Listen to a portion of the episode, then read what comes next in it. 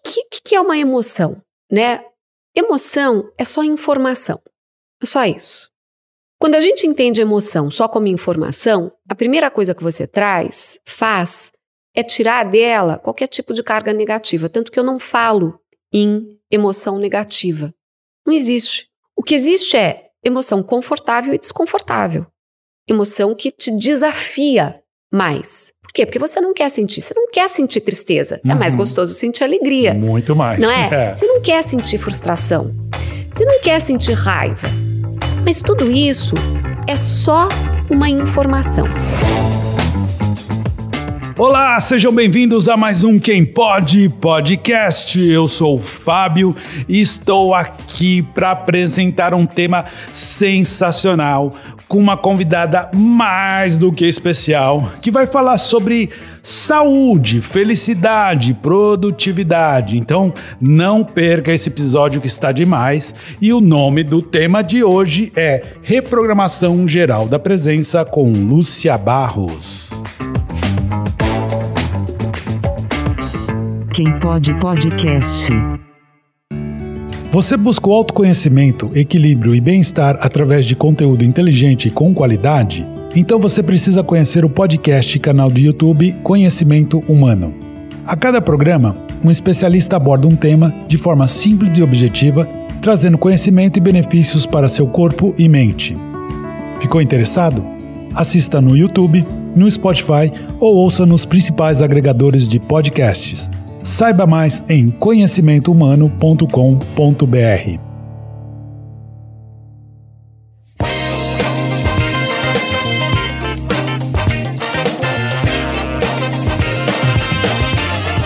Muito bem, hoje eu tenho aqui comigo uma professora universitária que é especialista em comportamento humano, que vai abrilhantar esta quinta-feira, então com a gente, Lúcia Barros!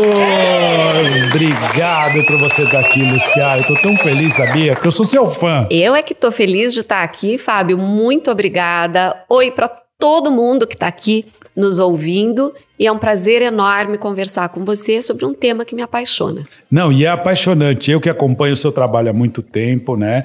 Você é amiga da Cris Tamer, uma amiga em comum. Um beijo, Verdade, Cris. Um beijo, beijo para você. Eu sei Cris. que você está ouvindo aqui a gente. E assim, acompanhando, eu falei, eu preciso convidar a Lúcia para conversar aqui com a gente no Quem Pode Podcast, porque realmente, Lúcia, todo mundo busca felicidade. E acho que 100% dos seres humanos vão, vão buscar.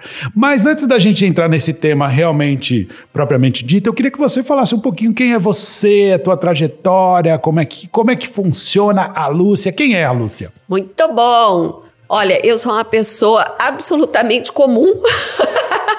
que tem todos os, os perrengues com os quais todo mundo tem que lidar. Então, assim, eu sou mãe, eu sou empresária, é, eu sou professora, eu sou casada, moro aqui em São Paulo, tenho um pé em Londres, porque meu marido é inglês. Que legal. Dou aula aqui no Brasil, dou aula na Inglaterra, em universidade aqui no Brasil, em universidade na Inglaterra também. É, e eu criei uh, o meu curso online esse ano, que, que é a reprogramação geral da presença. Uhum. É, e eu vou te contar um pouquinho como é que eu cheguei nessa. É, eu nessa queria saber história. justamente isso, né? Porque, Exato. Primeiro que eu não tinha ouvido falar sobre RGP. E eu fui fazer busca no Google, um monte de gente faz isso também. Então deve estar já todo mundo curioso para entender um pouquinho mais. Então, você nunca, você nunca ouviu falar disso porque eu criei esse nome, né? É o nome do meu curso. já está registrado, porque tem que estar tá registrado. Ótimo. É o nome do, do meu curso. É, porque eu junto nele uma série de metodologias. Mas deixa eu primeiro te contar um pouquinho como é que eu cheguei nessa, nessa história, né? É, eu sou formada em comunicação social no Brasil. E depois eu fui morar na Inglaterra, aí eu fiz dois mestrados na Inglaterra. Uau. Fiz um mestrado em sociologia e mídia na Universidade de Londres. Depois eu fiz um mestrado em jornalismo na City University. Eu voltei para o Brasil e desenvolvi uma carreira em jornalismo sempre trabalhando muito dentro da área de comportamento humano. Só que, em paralelo com isso, é, eu sempre tive um interesse muito grande em autodesenvolvimento. Então, eu via de pequena minha avó fazendo yoga, e quando eu fui morar em Londres, eu comecei a fazer yoga. Que legal. E, através do yoga, a meditação. E aí, quando eu voltei para o Brasil e comecei a trabalhar como, como jornalista, eu fui me especializando nessa área de comportamento humano e de saúde. E eu comecei a escrever livros a respeito disso. Então, desenvolvi uma série de livros, uma época que, chamava, é, é, que se chamava Coleção Cara Zen, ah, na qual eu escrevia com grandes é, especialistas de determinadas áreas. Então, por exemplo, a medicina chinesa, com o Dr. Joel Gia, é, a, a Luísa Sato na área dela, e fui fazendo esses, esses vários livrinhos. E depois me tornei uma autora da Companhia das Letras. Uau! É, com dois, através de dois selos: o selo Companhia das Letrinhas e o selo Fontanar, que é o selo deles de desenvolvimento pessoal. É, então, fiz vários, vários livros junto com a minha então professora de, de yoga. E o meu interesse foi sempre entender, do ponto de vista científico, o que, que acontece quando a gente medita. Então, ah, foi por aí que, que começou o meu, o meu interesse todo. É, então, assim, a gente sabe todas as, todos os benefícios que tem, que a meditação traz, mas eu queria entender cientificamente o que está por trás disso. Por que, que a meditação é, consegue nos ajudar a controlar estresse? Por que, que a meditação consegue nos ajudar a controlar foco? E a partir do momento que você controla atenção e foco, você tem uma cascata de efeitos positivos para a cognição. Uhum. Então eu fui estudando tudo isso. E quando eu fiquei grávida das minhas filhas, eu tenho filhas gêmeas que este ano fizeram 15 anos. Uau. Ainda ontem a gente teve um. Qual é o nome delas? Laura e Rachel. Ah, um beijão para É. Laura e Rachel. E Rachel, é. É, Então, quando eu fiquei grávida das, das meninas, eu me fiz a seguinte pergunta: o que, que eu mais quero para esses dois seres humanos? Que legal. Eu disse, bom, eu quero que elas sejam felizes. É o, é o óbvio. Só que, Fábio, eu sou nerd. É. Então, a partir do momento que eu disse eu quero que elas sejam felizes, eu disse, bom, eu vou estudar o que, que a ciência sabe sobre felicidade. Certo? Sim. Nada mais. Óbvio! É, então, nada mais óbvio que vamos estudar o que, que a ciência fala sobre O que a isso. ciência fala sobre felicidade. E quando você vai estudar a felicidade do ponto de vista científico, você chega no mindfulness, Tá. que é Ótimo. Também um tipo de meditação, mas não só. Né? Quando a gente fala meditação, é como se eu estivesse falando para você esporte. E dentro da categoria esporte, você tem um monte de coisa. Você tem Sim. tênis, você tem golfe, você tem equitação, Sim. etc. Você tem natação. Quando a gente fala mindfulness, é como se eu estivesse falando para você um esporte específico. Ah, dentro Tá de todos os esportes. Dentro de todos vamos os dizer da tem. mente, assim. Exato, né? né? Então a meditação, você tem várias linhas de Uhum. meditação e mindfulness é uma delas. Só que mindfulness não é só a meditação clássica do jeito que a gente pensa. O que, que, eu, o que, que eu quero dizer com meditação clássica? Ótimo. Em geral, quando eu falo em meditação, as pessoas imaginam alguém sentado, imóvel, de olhos fechados, Esvaziando a Né? mente. esvaziando a mente. Já vamos falar a respeito de esvaziando a mente, porque se você quiser esvaziar a mente, o negócio vai complicar. Bom saber. Aí você vai achar que você não consegue. Eu que como sou cabeça oca, Luciana, então eu consigo. É, e aí, isso é uma. Um, um- dentro do mindfulness, isso seria um exercício formal. Tá. tá bom? De mindfulness. Mas a grande sacada para mim do mindfulness é que você tem toda uma maneira informal de trazê-lo para o seu dia a dia. E na nossa vida ocidentalizada, na nossa vida de pessoas que têm um monte de papéis, né? Um monte de coisa que a gente tem para cumprir, conta para pagar, Sim. tá certo?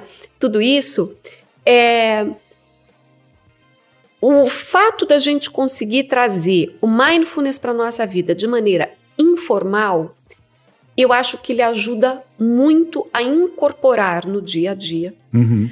uma técnica que é absolutamente preciosa para a nossa saúde mental, emocional e física. Que uma coisa está interligada à outra. Que uma né? coisa está interligada à outra, porque na verdade eu até digo, né, na língua portuguesa, e não só na língua portuguesa, na- na- nas línguas ocidentais em geral, falta uma palavra que deveria ser junto, corpomente, como uma palavra só.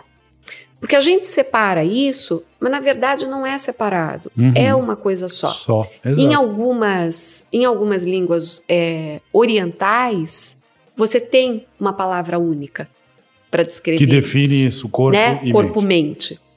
E a gente não tem. A gente faz essa, essa separação.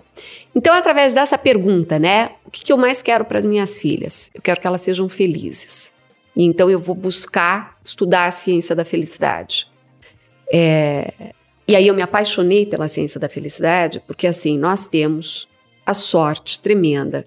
Nós somos a, a- a primeira geração que conta com estudos científicos a respeito de felicidade. E as pessoas têm às vezes dificuldade de entender isso e dizem assim: não, mas felicidade é uma coisa para cada pessoa. Mais ou menos, porque todos nós somos Homo sapiens. Sim. É porque tem aquela questão assim, o que te faz feliz, né? Eu acho que isso é uma coisa que todo mundo vai sempre questionar. E o que me faz feliz, de repente, para o outro é banal, sei então, lá, né? é o que eu digo, mais ou menos. Tá. Como Homo sapiens, essa espécie que nós somos, tem um monte de coisa na qual nós somos iguais. Verdade. Tudo bem que a estratégia que você vai escolher para atingir a sua felicidade, ela pode ser diferente da estratégia que eu vou escolher, né? Então, ser professora, compartilhar conhecimento, é parte da minha estratégia de felicidade, né? A sua é ser cineasta, né? É fazer aqui o podcast, é a sua estratégia. Mas na verdade, quando você vai olhar, todos nós, como Homo sapiens, nós temos algumas coisas em comum que, quando você entende, facilitam muito a nossa vida.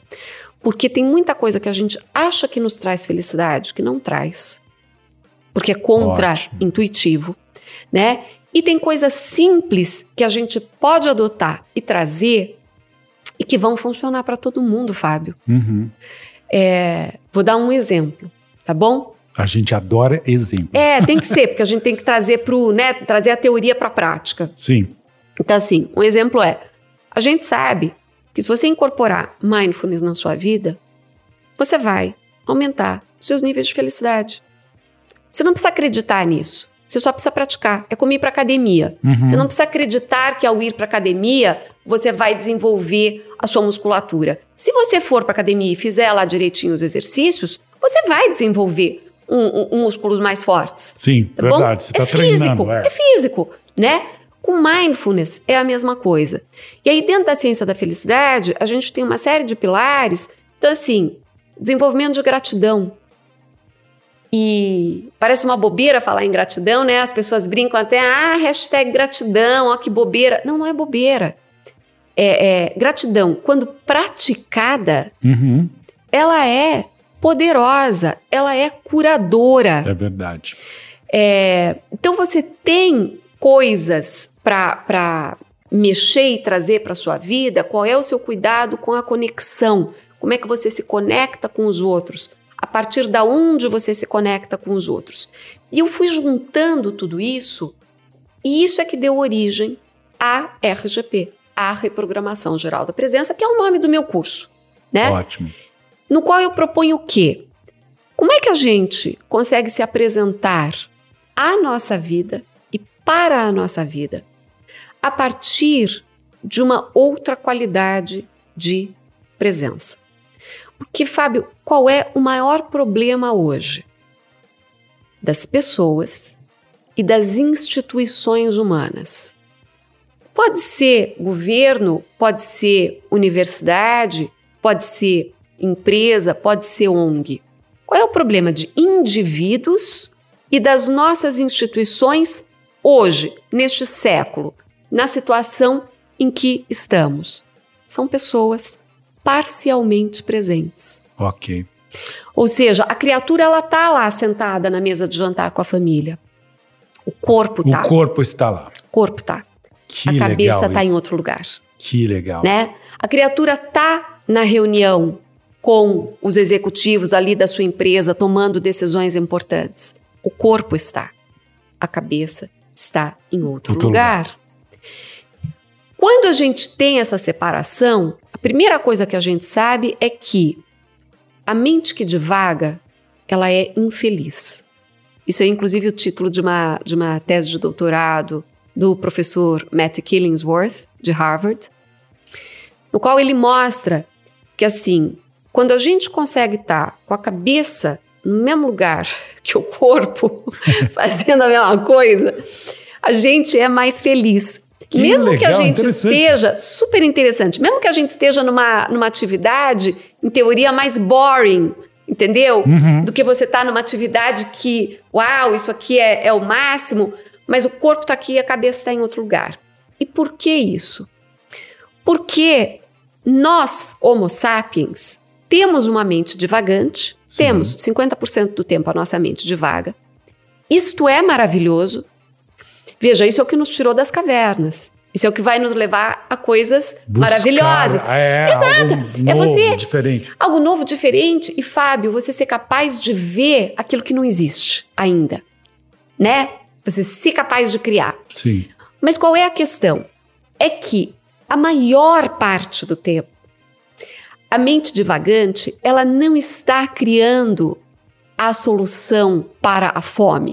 Ah, então quer mundo. dizer que a, a mente divagante não é criativa, ela tá é perdida por aí. Então, a maior parte do tempo, o que ela está fazendo é ela está perdida em ruminação. O que que é ruminação? É você ficar repensando as mesmas coisas, em geral negativas. E isso te vai trazer consequências. Isso deixa você infeliz. Por quê? Porque assim, deu tudo certo aqui na nossa entrevista, tá bom? Aí, falei alguma coisa que eu achava que, putz, eu podia ter falado melhor isso. Eu não expliquei tão bem quanto eu podia ter explicado. E é isso que vai ficar na cabeça. Não é tudo que deu certo, mas é aquele uma coisinha que, putz, eu podia Podia ter feito ter diferente. feito melhor. Isso aqui. Ou ficar prevendo, que nós somos excelentes nisso, catástrofes imaginárias. O Mark Twain, ele tinha uma frase que eu adoro. Mark Twain dizia assim: Passei por coisas terríveis na minha vida. Algumas das quais aconteceram. Que ótimo, né? É muito bom, verdade, É porque né? a maioria a gente traz como terrível e você tá realmente. Você está prevendo, você está Uma coisa que prevendo pode não acontecer, tudo né? que poderia Aham. dar errado. E essa previsão total, para o cérebro não faz diferença. Se aquilo está se passando de verdade Ou se, ou é se uma- só está na sua imaginação. O sofrimento é igual. Muito legal você falar isso, porque eu descobri uma coisa na adolescência, Lúcio. Olha que interessante. Às vezes eu estava fazendo qualquer coisa, estudando, sei lá. Até hoje eu percebo, só que hoje eu sei controlar.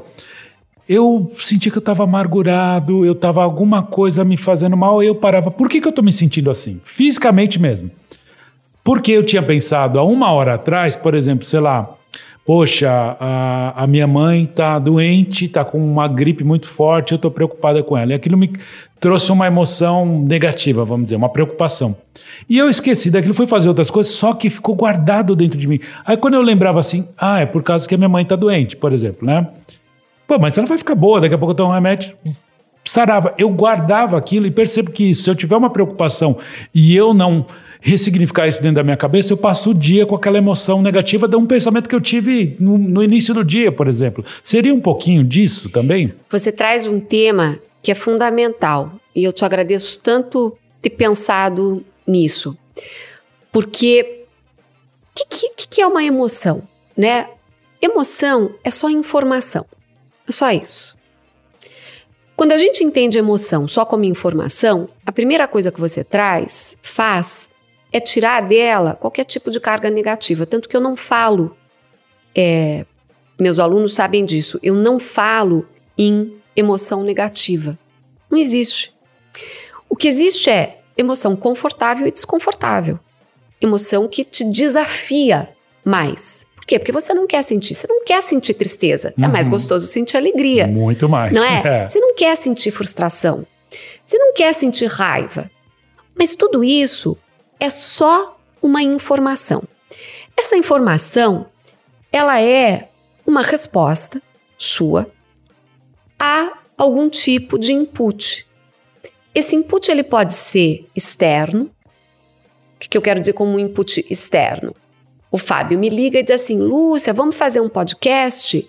É um input externo. Eu digo: nossa, que legal! Vou adorar conversar com você, Fábio. Isso me deixa alegre, tá certo? Ufa. Eu tive uma resposta Pensei que você ia falar que não. um, eu tive uma resposta para um input externo. Mas ela também pode ser uma resposta para um input interno, que é eu começar a pensar um monte de coisa que me deixa com medo, que me deixa ansiosa, e isso vai trazendo uma série de emoções aqui para mim, Uhum. né? Eu vou ficando tensa, eu vou ficando triste, etc, a partir de inputs internos, pensamentos ali que estão. Só que aquilo que começa como uma resposta, olha que interessante que é isso. No momento seguinte, ela se torna a lente através da qual você verá o próximo momento. Ah, é, que interessante. Ela já Portanto, antecipa é se o eu tô filtro. alegre, Ah, como é que eu vou olha, ver o próximo momento, Fábio? de eu vou ver a partir feliz. de uma lente de alegria. Se eu estou com raiva, que eu vou ver o próximo momento? Eu Uau, vou ver a partir de uma lente de raiva. Então, o que eu digo? Toda emoção, ela tende a se perpetuar. Porque aquilo que começou como uma resposta, no momento seguinte, se torna uma lente. Uau, você acabou de responder tudo que eu te falei aqui, porque realmente tinha um input externo que me fazia sentir algo pesado, negativo, vamos dizer assim, né, popularmente falando, e eu levava para o resto do dia essa lente. Exato? E eu sozinho descobri que eu falei, bom, é isso. Não, não vou me preocupar com isso. Eu, eu apagava aquilo de alguma forma dentro de mim, mas eu tenho essa facilidade e muita gente não tem. E por isso eu sou grato de você estar aqui, porque quem estiver ouvindo vai falar, poxa, realmente ela começou a me mostrar por que, que eu fico amargurada a semana inteira. Exato. Que demais. Você sabe que uma coisa que outro dia eu estava lendo fala de inteligência emocional. Claro, a gente não vai fugir do nosso tema, mas acabar ficando ali beirando um pouquinho disso, né? Eu vi um médico falar assim: o que é inteligência emocional? Primeiro, a gente não sabe nem o que é emoção, para depois falar de inteligência emocional. né? Verdade. Aí, porque assim, se você perguntar o que é uma emoção, ah, é aquilo que eu sinto. Mas você tomar uma pancada no, no calcanhar, no, no calcanhar, na canela, você está sentindo, e aquilo não é uma emoção, né? É, vamos, tem, tem tanta coisa interessante nisso que você coloca. A primeira coisa é assim: a emoção ela nasce no corpo. A experiência do ser humano é uma experiência de vida incorporada, ou seja, ela se dá através de um corpo. E a emoção, ela nasce no nosso corpo. O sentimento, ele já é a racionalização da emoção. E o termo inteligência emocional, aqui eu adoro essa história, porque assim, quem é que criou esse termo? É o psicólogo norte-americano Daniel Goleman. Por que, que o Daniel foi estudar e criou a inteligência emocional? O Daniel queria estudar meditação. Quando ele chega para o tutor dele em Harvard e fala que ele quer estudar meditação, o tutor dele fecha a porta e diz para ele: Daniel, você nunca mais vai falar esse termo aqui. Porque você vai acabar com a sua carreira como cientista. Olha só. Isso eram os anos 60. Sim, é um e meditação era entendido como uma coisa esotérica, como uma coisa de bicho grilo. É, aquela coisa do, do- dos hippies doidão, Exato, né? um negócio que não tem absolutamente nenhum fundamento científico. E como é que você pega um jovem brilhante e esse jovem diz que ele vai querer estudar meditação? Então o tutor dele diz isso para ele realmente para proteger a carreira dele. Uhum. E o Daniel aceita, inclusive, o, o- o conceito e ele vai estudar isso que ele acaba chamando de inteligência emocional. Um dos últimos livros dele, se não é que não é o, o último livro dele, no que é um livro a respeito de mindfulness e de meditação, no qual ele fala de todos, ele faz uma grande revisão de todos os estudos que a gente tem aí nos últimos 50 anos a respeito de mindfulness de meditação e mostrando é, é, o quanto se caminhou, porque aquilo que não podia ser citado dentro das universidades, hoje é um tema estudado em todas as grandes universidades. Né? Então a gente Deixou tem de ser grandes. esotérico, né? Não, é, hoje, hoje ele é mainstream.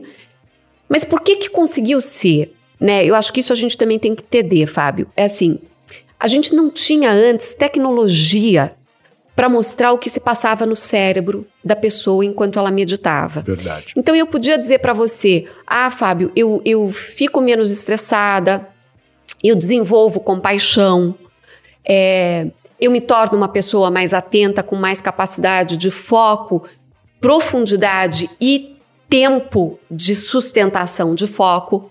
Mas como é que a gente ia provar isso? Você não tinha como provar. Nos últimos anos, a gente tem como mostrar o que acontece no cérebro das pessoas enquanto elas meditam, né? Um dos pesquisadores que mais faz isso nos Estados Unidos é o Dr. Richard Davidson, que tem uma colaboração muito próxima com o Dalai Lama. É, o Dalai Lama mandou para ele monges com mais de 10 mil horas de meditação para um grande estudo a respeito de compaixão. E por que, que a meditação nos ajuda a desenvolver compaixão? E aí eles mostram realmente quais são as áreas cerebrais que são ligadas ou desligadas. A professora Sarah Lazar, de Harvard, ela conseguiu mostrar que assim, se diminui, diminui mesmo a amígdala, que é uma parte central aqui no cérebro, que é uma espécie de um. É como se fosse um. Eu, eu brinco que é o sistema de, de alarme de incêndio, né?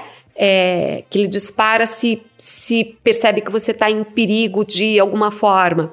Então, assim, a, a meditação, ela diminui isso. Por que, que hoje é importante diminuir isso? Porque isso está super estimulado, Tá. né? Numa sociedade que vive com um estresse num nível absurdo, isso está super estimulado. Eu digo que está todo mundo ligado na rádio estresse. E se você está ligado na rádio estresse, se você está ligado na rádio ansiedade, você vai interpretar a vida toda de uma maneira estressada e ansiosa. E ao mesmo tempo, a meditação ela desenvolve toda essa área que fica logo atrás aqui da nossa testa, que é a parte mais desenvolvida do nosso cérebro, que chama córtex pré-frontal, que de uma maneira muito simplificada, tá? Ah, é onde mora a nossa racionalidade e o nosso controle emocional. Então, isso fica fortalecido pela, pela meditação Uhum. e, ao mesmo tempo, a gente consegue navegar melhor os desafios da vida sem o tempo inteiro uma amígdala gritando que você está em perigo de vida, que você está em perigo de vida. Olha, que legal. Você trouxe uma explicação que já, acho que assim, alivia pra gente toda essa carga. Por que que eu fico tão, assim, preocupado, estressado e coisa? E aí a meditação traz você, centra você. Então, quando falar em ficar mais centrado, não é só é, realmente uma, um termo bonito, né? Realmente você começa a diminuir essas cargas. Você começa a diminuir essas cargas e um ponto muito importante para deixar super claro para as pessoas a respeito de meditação é assim: primeiro, todo mundo consegue meditar. E, ah, mas Lúcia, eu não consigo porque eu sou ligada no 220, etc. Você consegue. Você só não consegue se você for buscar a coisa errada. O que que é a coisa errada? Se você achar que meditar é parar de pensar. Não, olha só. Bom, eu ia te perguntar justamente isso. Como meditar? Exato. Você já está respondendo. E a meditação, ela entra no Ocidente muito com essa definição, que é uma definição errônea, de que meditar é parar de pensar. Esvaziar a mente. Exato. E não é isso. A mente pensa, o coração bombeia o sangue, os rins filtram o sangue, a mente pensa. Então, a meditação, a melhor definição que eu conheço e a, e- a definição que eu adoto é a seguinte: meditar é um exercício de você se concentrar mais e mais sobre menos e menos. Você elege um objeto de concentração. E você vai se concentrando mais e mais naquele objeto. O que é um objeto de concentração? Ah, um objeto de concentração pode ser a minha respiração, por exemplo. Uhum. Pode ser um som. Ah, mantra. Mantra só quer dizer som.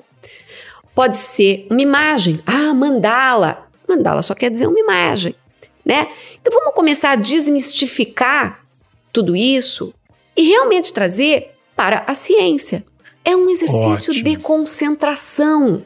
E isso vai te trazer benefícios, que as pessoas põem o foco no, nisso, em esvaziar ou na concentração. Não, você tem que ah, é, fazer o exercício, como você disse, Exato. se exercitar para ter o benefício. É a mesma coisa, eu não faço é, corrida para ficar musculoso. Não, você está fazendo para o seu cardio, uma série de outras coisas, né?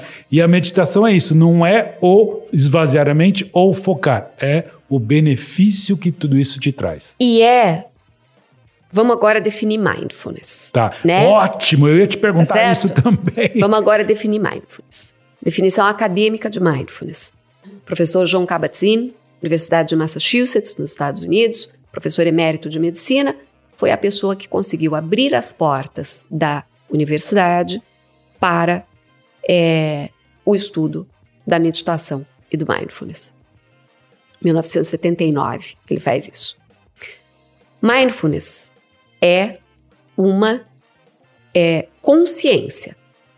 É uma consciência que surge quando você consegue estar intencionalmente presente no aqui e no agora, sem julgamento.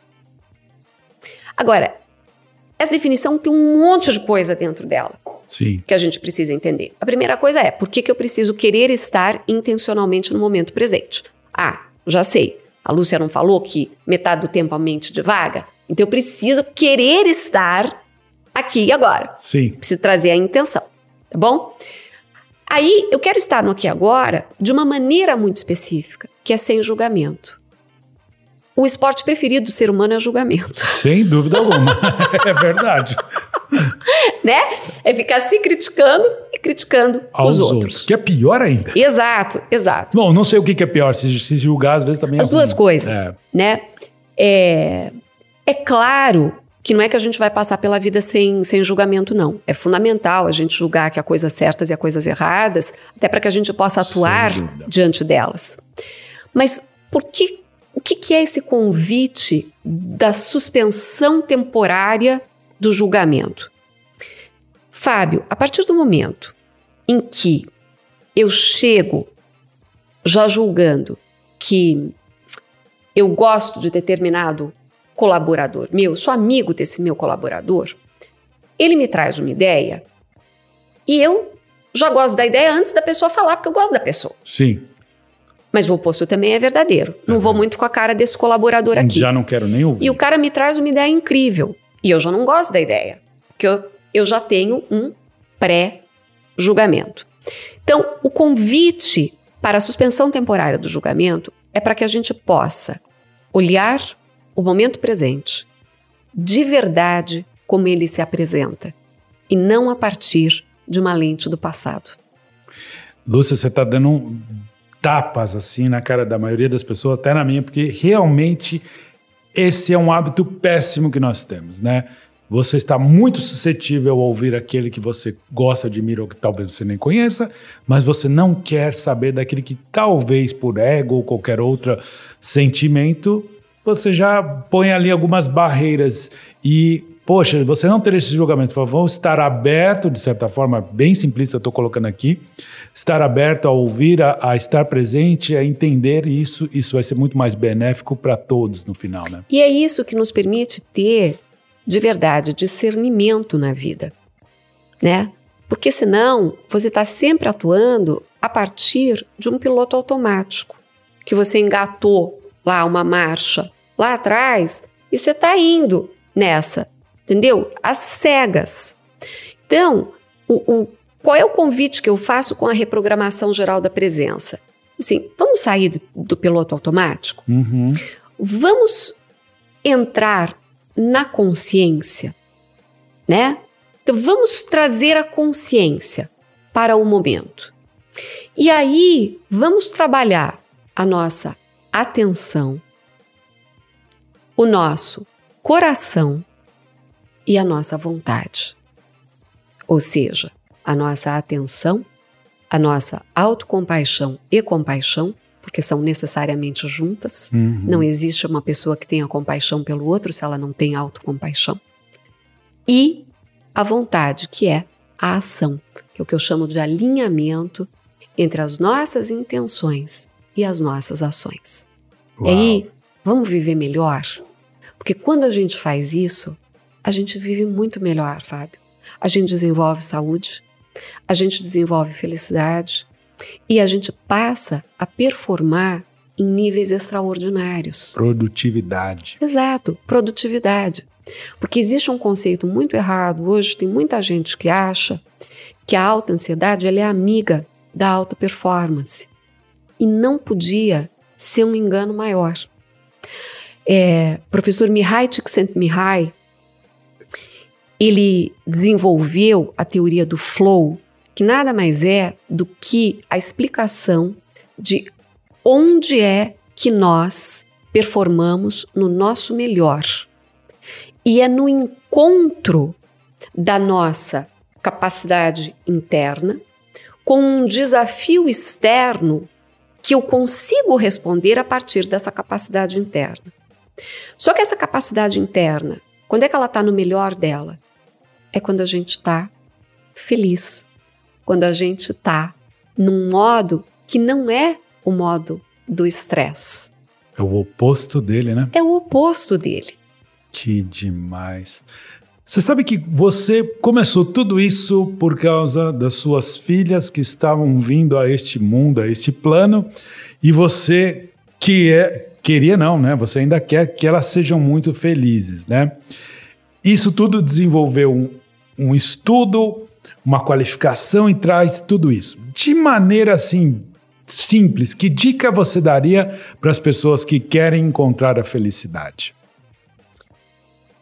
Não procure. Uau! Não precisa dizer mais nada, né? Mas, por favor. Não procure. Porque a gente usa os verbos errados para falar de felicidade. Você não vai encontrar a felicidade porque ela não está perdida em nenhum lugar fora de você. Felicidade é construção e é construção diária. Na verdade, ela é uma construção momento a momento. Ela é uma escolha. Você escolhe ser feliz. Uau! Olha, eu acho que assim, a, gente poderia passar aqui, eu acho que meses, não diria nem dias, porque assim, o assunto é fascinante, tem assim, desdobramentos sequentes um do outro, assim, né? Mas assim, você está dando um, uma aula e mais do que isso, você está fazendo a mim e creio que quem estiver ouvindo também a refletir o, a, as prioridades, como é que eu estou vivendo, esse modo automático e uma série de coisas. Ah, dentro do podcast, Lúcia, tem um quadro aqui que chama-se Ping Pong. A gente nem conta porque as pessoas é para pegar de surpresa mesmo. Nada mais é do que uma brincadeira sobre eu te falo um tema e você me diz a primeira coisa que tiver na cabeça. Não tem um certo, não tem um errado, então eu vou te dando alguns temas e você vai me falando. O primeiro é qual a sua lembrança mais antiga? Acho que é de um relógio. um relógio green. E por que green? É, minha cor preferida até hoje é verde. Tá. Amo verde. E eu me lembro da minha avó indo fazer essa viagem de navio e perguntando o que, que eu queria. E eu estava começando a aprender inglês e eu falei que eu queria um relógio green. e eu tenho Ah, esse relógio até hoje. Que legal! E tem, mantenha que esse relógio tem que se perpetuar por gerações, hein? Um momento feliz. Agora. É sempre agora. Que legal. Você não precisa nem explicar, né? Porque só o agora já responde muita coisa. E um dia para esquecer, Lucia? Nenhum. Todos trazem alguma coisa, né? Mandela tinha uma frase que era excepcional e é uma frase que trabalha, é, é uma boa definição de um dos pilares também do meu curso de RGP, né? Que então é mindfulness, a ciência da felicidade e a mentalidade do crescimento. O que, que o Mandela dizia?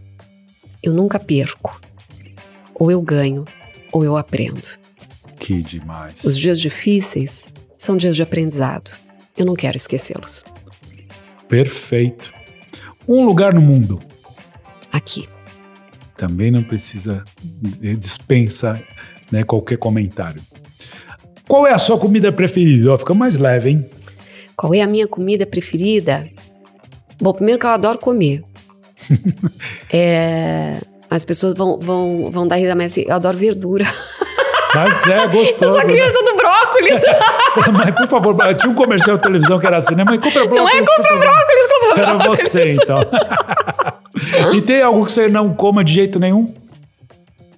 Ah, com certeza deve ter, mas não. Né, tem umas coisas assim estranhas, estranhas pra gente, né?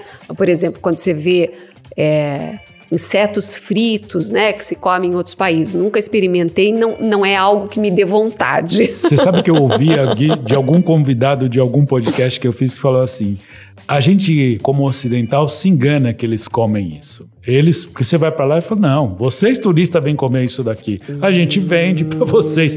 Não é uma cultura, ah, vou comer porque a escassez, a fome, não. Foi que assim, é uma coisa mais porque perceberam que culturalmente é aceito pelo Tá Ocidente. vendo? Então falou assim: vocês comem isso que quiser, a gente não vai comer, não. Ó, já país." aprendi, tá vendo? Olha aí, né? Uma música. Eu adoro música. Eu adoro cantar.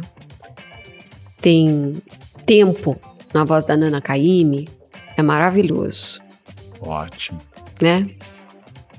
Um livro. Terra dos Homens, do Exupéry. Ganhei Terra dos Homens duas vezes na minha vida. Uma vez do meu pai e depois de uma professora de história, que aí ela me deu em francês, Terre des Hommes. Eu tenho paixão pelo Exupéry. Bom, é. E nem falar. Terra dos Homens é um livro maravilhoso. Eu leio o livro é, marcando as partes. Terra dos Homens eu marquei praticamente tudo. O livro inteiro. não dava nem para mais. O que não estava marcado? Talvez só a primeira página do editor. né? Ah, um sonho. Um sonho é que a gente possa ter pessoas mais saudáveis, mais felizes, mais conscientes, na verdade. É, eu tenho hoje uma grande preocupação, que é os desafios que nós temos como humanidade neste século. Eles dependem fundamentalmente da nossa capacidade de colaboração. Isso é o maior traço adaptativo da nossa espécie, é a colaboração. É quando nós colaboramos uns com os outros que nós somos melhores. Mas nós estamos numa fase de competição, de, de guerra uns com os outros, que é preocupante. Sim. E guerra, inclusive, da gente com a gente mesmo. O Einstein dizia, né, que você não resolve um problema a partir do mesmo nível de consciência em que ele foi gerado. Então, meu sonho é que a gente consiga despertar em mais e mais pessoas o entendimento de que todos os problemas lá fora são reflexo dos nossos, das nossas questões internas. Os nossos próprios. né? Exato. Que então a gente precisa elevar o nosso nível de consciência para conseguir colaborar uns com os outros e resolver esses desafios que estão aí à frente. Porque são desafios grandes, não é não é brincadeira. E eles também são urgentes. São coletivos que acabam sendo nossos próprios, né? Exato. Parece um pouquinho frase feita aquela coisa, não, né? Fazer mal ao outro é fazer a você mesmo, e é uma verdade. Mas né? é, nós somos um. É. Enquanto a gente não entender isso, esse negócio não dá certo. Todos somos um, mesmo. É literal isso. Sim. Quem sabe um dia, eu tenho a fé na humanidade que esse dia vai chegar, Luciana. Concordo com você 100%.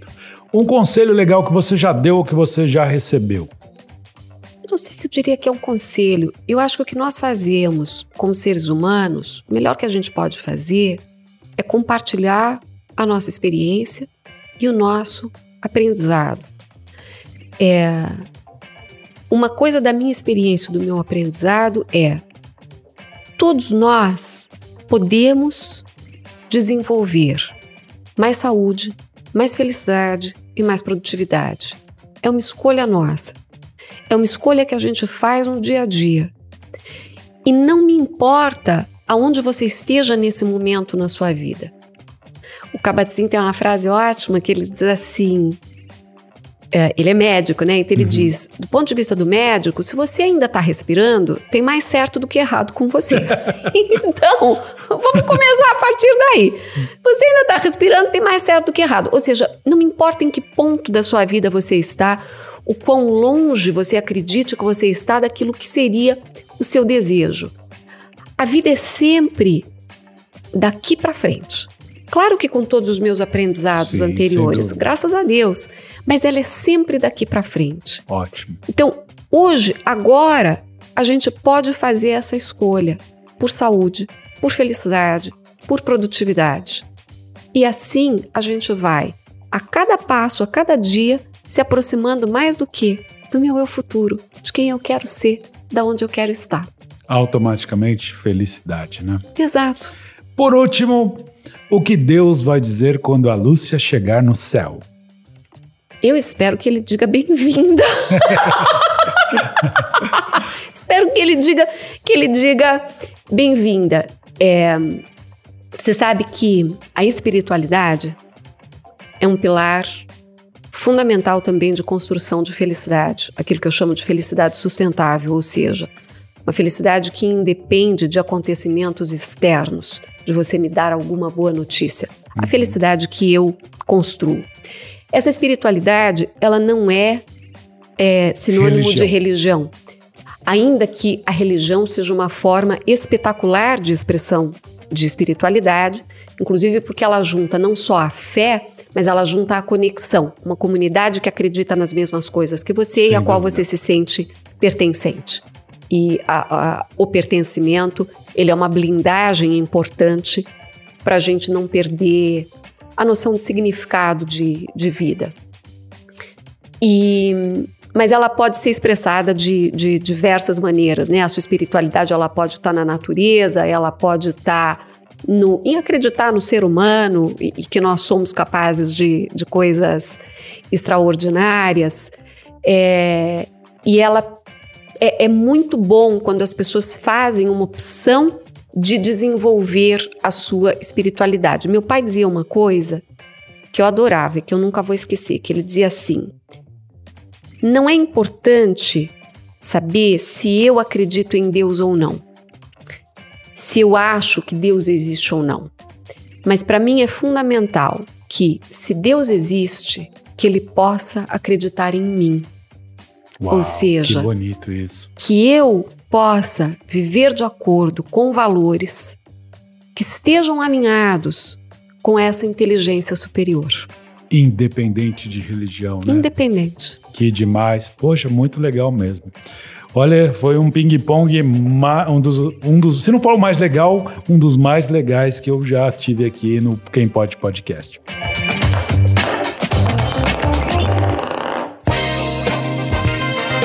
Você sabe que essa brincadeira aqui nada mais é de aproximar você de uma pessoa que pode estar falando, não, mas a Lúcia é uma estudiosa, ela é uma cientista, ela é uma pessoa culta, e eu quem sou eu aqui? Mas não, você está falando em nome de todos, né? Então, assim, a, essa brincadeira é porque que hum, comida preferível? É para mostrar que existe um ser humano simples atrás de uma pessoa tão brilhante como você. Imagina. Agora eu quero saber um pouquinho do teu curso, Lucia. Vamos lá, me ah, fala. Eu estou muito feliz com o meu curso, porque assim, né, eu amo compartilhar. Eu realmente acho que a minha missão nesse planeta é compartilhar aquilo que eu estudo.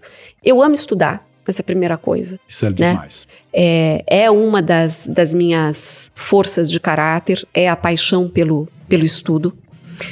E eu tenho, acredito, que uma, uma capacidade de pegar conhecimento, que é conhecimento técnico, teórico, profundo e trazer para uma linguagem mais simplificada, que é muito meu treino, inclusive como jornalista, né? O jornalista ele faz isso. Uhum. Ele vai em quem sabe alguma coisa, entende aquilo ali e traz para a linguagem do leigo, para é. que o leigo também também entenda. Então, na RGP, o que eu fiz foi juntar todas essas vertentes de conhecimento às quais eu venho me dedicando a estudar aí há 30 anos, né?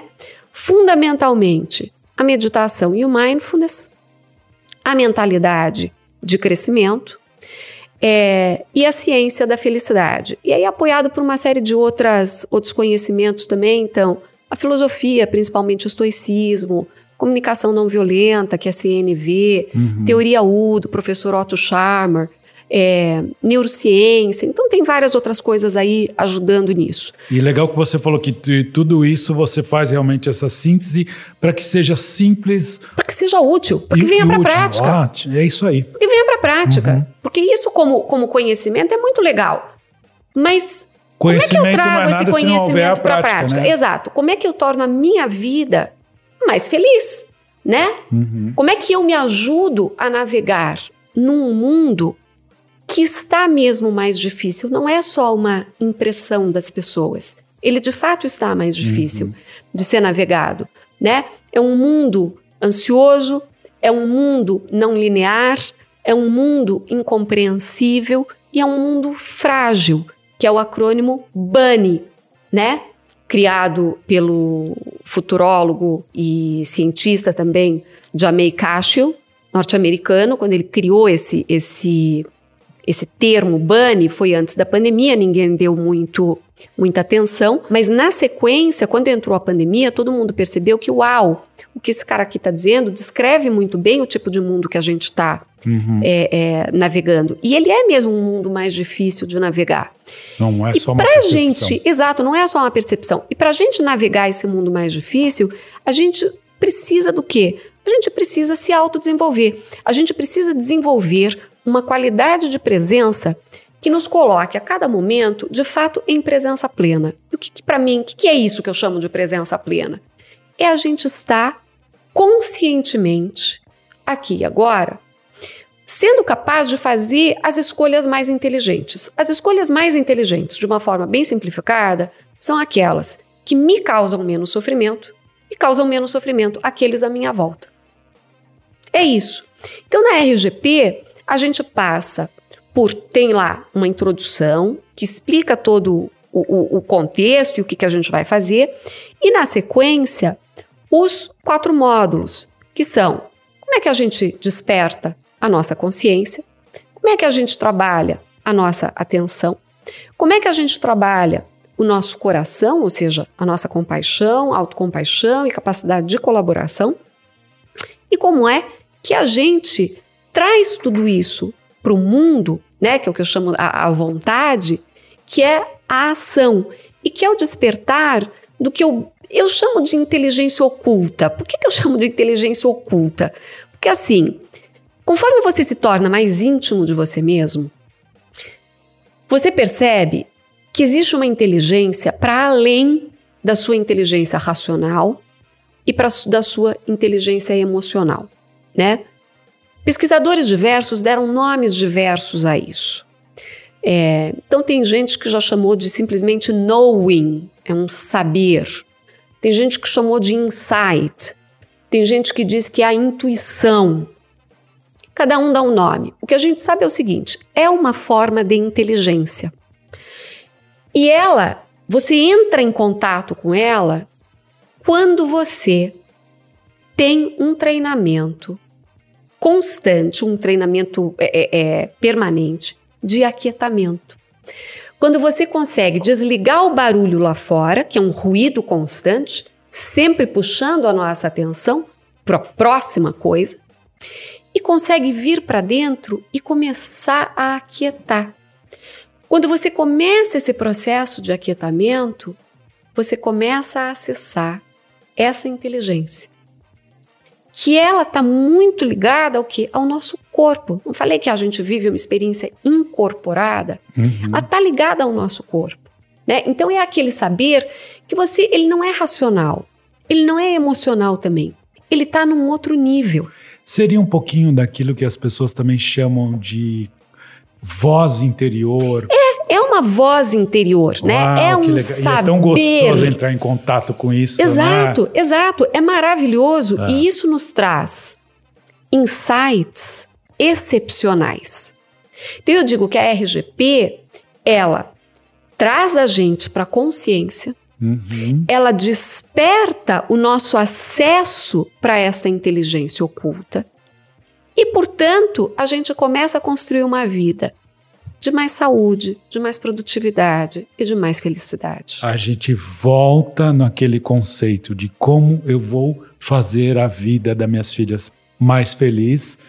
Você passou todos esses anos, você ainda está nesse estudo, mas você está trazendo realmente uma coisa muito preciosa, uma forma muito preciosa de, de autoconhecimento, de melhorar sua produtividade, automaticamente a tua saúde, a tua felicidade e todas essas coisas. Mas aonde é que a gente consegue comprar esse curso? Eu já quero comprar. Olha, a gente tem, eu tenho o meu Instagram, Tá. que é arroba Lúcia C. Barros. O C é de Cristina.